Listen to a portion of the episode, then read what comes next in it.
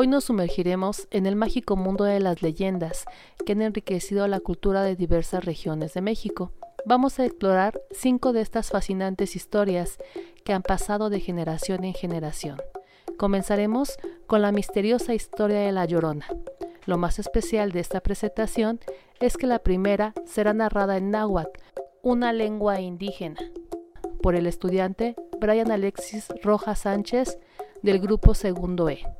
Luego, la narración continuará en nuestra lengua materna, el español, a cargo de la alumna Montoya Merlo María José del grupo Segundo C.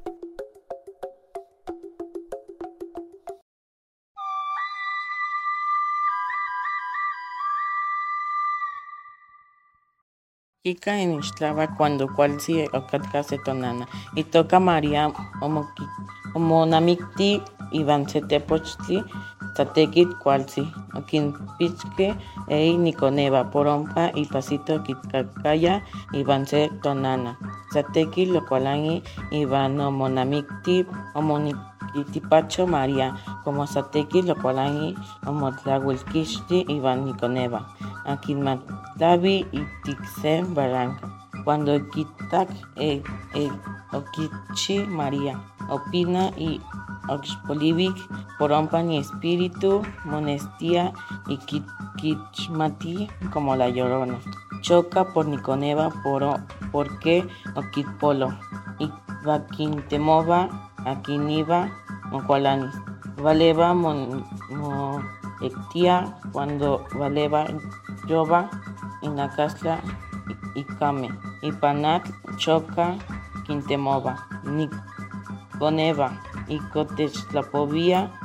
y Cuento de la Llorona, y Cotlapova y Tlalto el Llorona, y Omochitibala, Monamilki cuando choca cuando volayaba, Beba choca, Quita, Aimi, Coneva, Mokaki y Panyowak, Otlapoyowak, Kinmomoftia, Canapacitome, cuando Kinmomoftia y.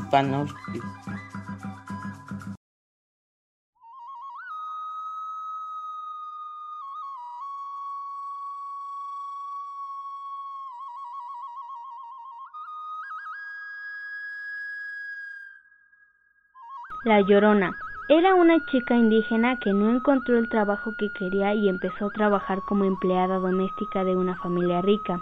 Se enamoró de uno de los chicos y tuvo hijos, pero no pudieron formalizar porque ella era indígena y el chico un español con alto estatus. Después se enteró de que su pareja se había casado con una de su clase. Por la depresión, ahogó uno por uno a sus hijos, comenzando con el menor y recordando todo el amor y el cariño que les tenía, Ahora se dice que llora por las noches caminando por las calles buscando a sus hijos y dirigiéndose a la desembocadura en un lago en Texcoco, gritando ¡Ay, mis hijos! Hay varias gente que jura haberla visto y oído por las noches, tanto así que pensaban que incluso los quería robar.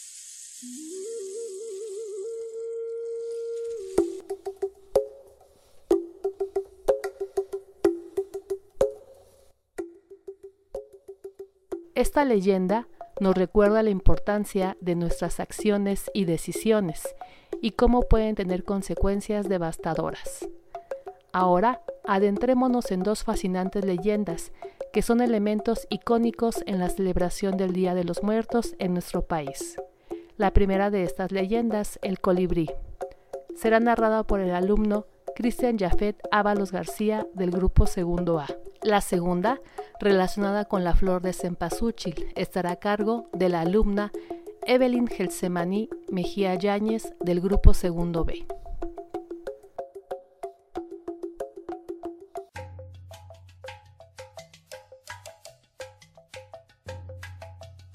La leyenda del colibrí. Los mayas más viejos y sabios cuentan que los dioses crearon todas las cosas en la tierra y al hacerlo a cada animal, a cada árbol y a cada piedra le encargaron un trabajo. Pero cuando ya habían terminado notaron que no había nadie encargado de llevar sus deseos y pensamientos de un lugar a otro. Como ya no tenían barro ni maíz para hacer otro animal, tomaron una piedra de jade y con ella tallaron una flecha muy pequeña Cuando estuvo lista soplaron sobre ella y la flecha salió volando. Ya no era más una simple flecha, ahora tenía vida. Los dioses habían creado al colibrí. Era tan frágil y, tan ligera que el colibrí podía acercarse a las flores más delicadas sin mover un solo pétalo. Sus plumas brillaban bajo el sol como gotas de lluvia y reflejaban todos los colores. Entonces los hombres trataron de atrapar a esa hermosa ave para adornarse con sus plumas. Los dioses al verlo se enojaron y dijeron, si alguien no se atrapar algún colibrí, éste recibirá por castigo la muerte. Por eso es que nadie ha visto alguna vez a un colibrí en una jaula, ni tampoco en la mano de un hombre.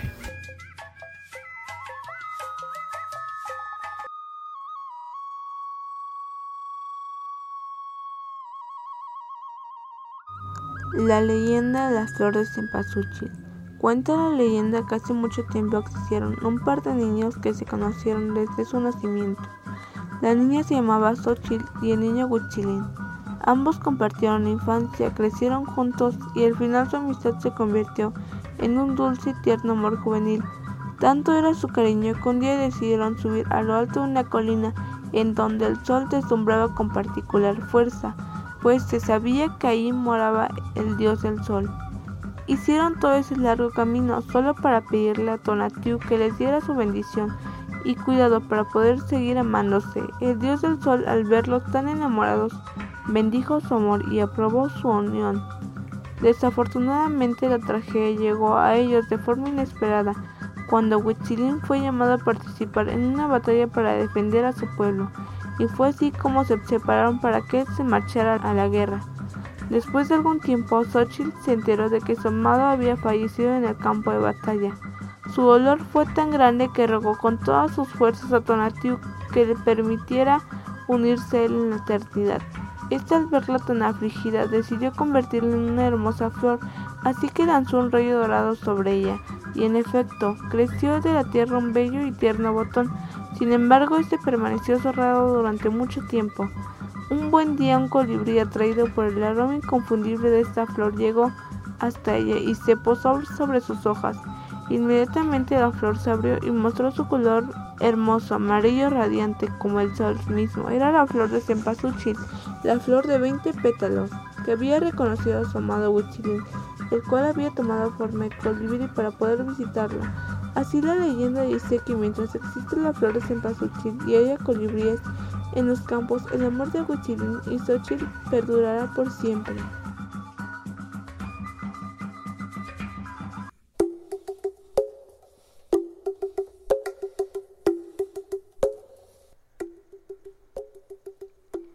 Estas leyendas nos recuerdan la importancia de honrar a nuestros seres queridos que han fallecido y celebrar la vida en lugar de temer a la muerte. Trasladémonos a las altas montañas de México, donde se encuentra la majestuosa historia de los volcanes, en voz de la alumna Jiménez López Jennifer Jocelyn del grupo Segundo E.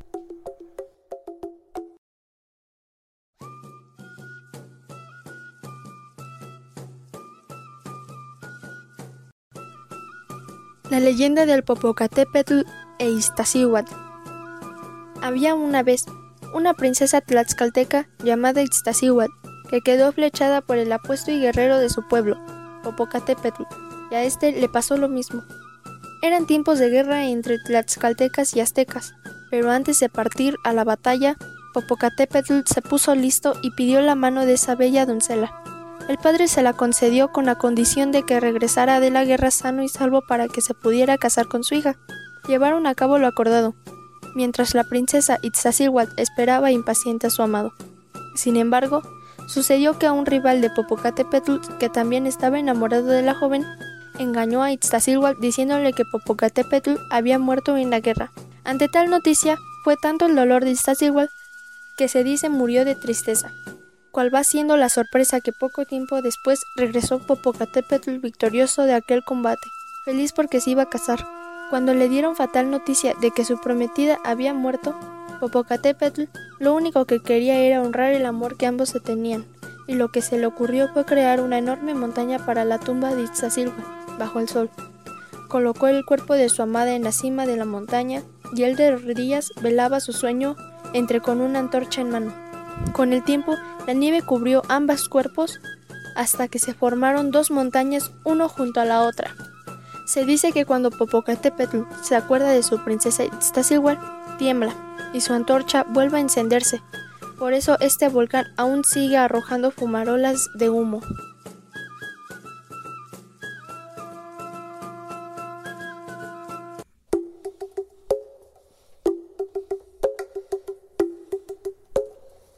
Esta leyenda nos enseña sobre el amor eterno y la belleza de la naturaleza, pero también nos advierte sobre los peligros de la codicia y la envidia. Finalmente, les presentaremos la intrigante historia del charro negro, narrada por el estudiante Sánchez López Sven del grupo segundo D.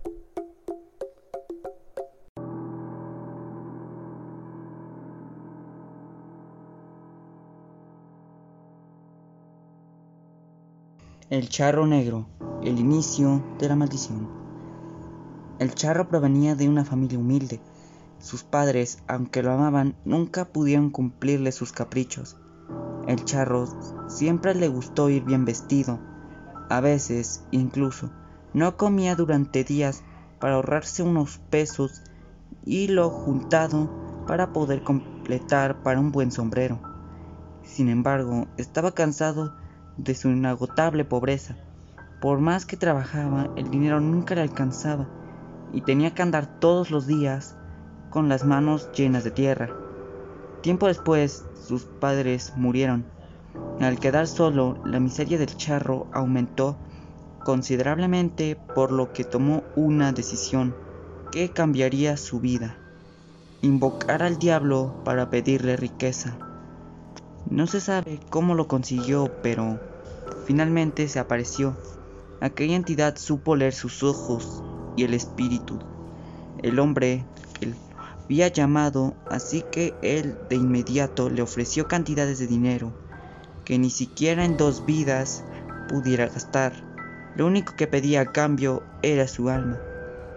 El charro en ese entonces era altivo y valiente, así que la estrella de la mañana no había logrado asustarlo y aceptó. Pasó el tiempo y poco a poco la juventud del charro comenzó a despedirse. De repente se dio cuenta de que estaba cansado de gastar sus riquezas en mujeres, apuestas, vino y costosos trajes a la par. La sensación de la soledad le imprimía el pecho y apenas si respiraba. Nadie lo quería por lo que era sino por las riquezas que poseía, el cobro de la deuda. El charro ya se había olvidado de aquel trato que lo maldijo. Por eso, cuando le apareció el diablo para recordarle que era hora del cobro, estaba cerca, se asustó como nunca. El terror invadió a nuestro protagonista hasta el último rincón de sus entrañas. Recordó su deuda y por cobrar por cobardía, comenzó a ocultarse. Mandó al personal su hacienda a poner cruces por toda su propiedad y a construir una pequeña capilla. No obstante, el recuerdo de la deuda pendiente no dejaba dormir ni disfrutar de los pocos meses que le quedaban de vida. Así que, en un arranque de miedo, tomó a su mejor caballo junto con una bolsa que contenía unas cuantas monedas de oro que él no había gastado. Emprendió el viaje durante la noche para que nadie lo viera huir. Sin embargo, el diablo se dio cuenta de que el charro faltaría a su palabra, así que él volvió a aparecer frente al jinete y a su caballo, esta vez con el fin de llevárselo. Iba a esperar que murieras para cobrarte la, la deuda que tienes conmigo, pero como te ocultas cobardemente, te llevaré ahora. El charro no tuvo tiempo de responder. Cuando se dio cuenta, su caballo encabritado trató de patear al diablo, pero era tarde.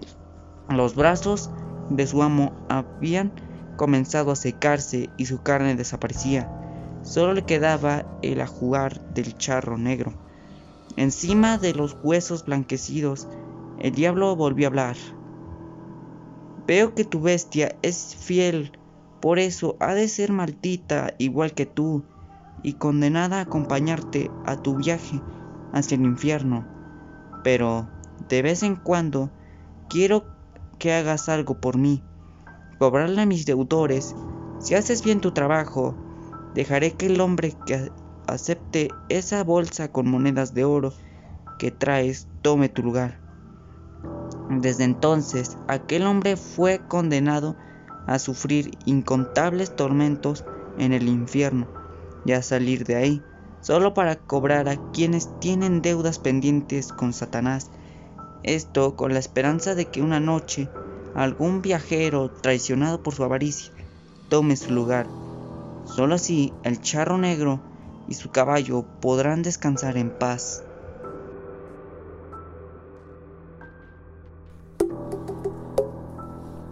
La leyenda del charro negro nos invita a reflexionar sobre el misterio que rodea a la vida y a la muerte, y sobre cómo nuestras acciones pueden tener consecuencias inesperadas. Es una advertencia sobre el respeto a lo desconocido y la importancia de enfrentar nuestros temores con valentía. Así, hemos viajado a través de cinco leyendas que nos han llevado a tierras lejanas y tiempos remotos. Estas historias continúan enriqueciendo nuestras vidas, recordándonos la importancia de nuestras raíces culturales, la conexión con la naturaleza y la celebración de nuestras tradiciones. Espero que estas leyendas les hayan inspirado y que sigan explorando el fascinante mundo de las historias populares. Gracias por su atención.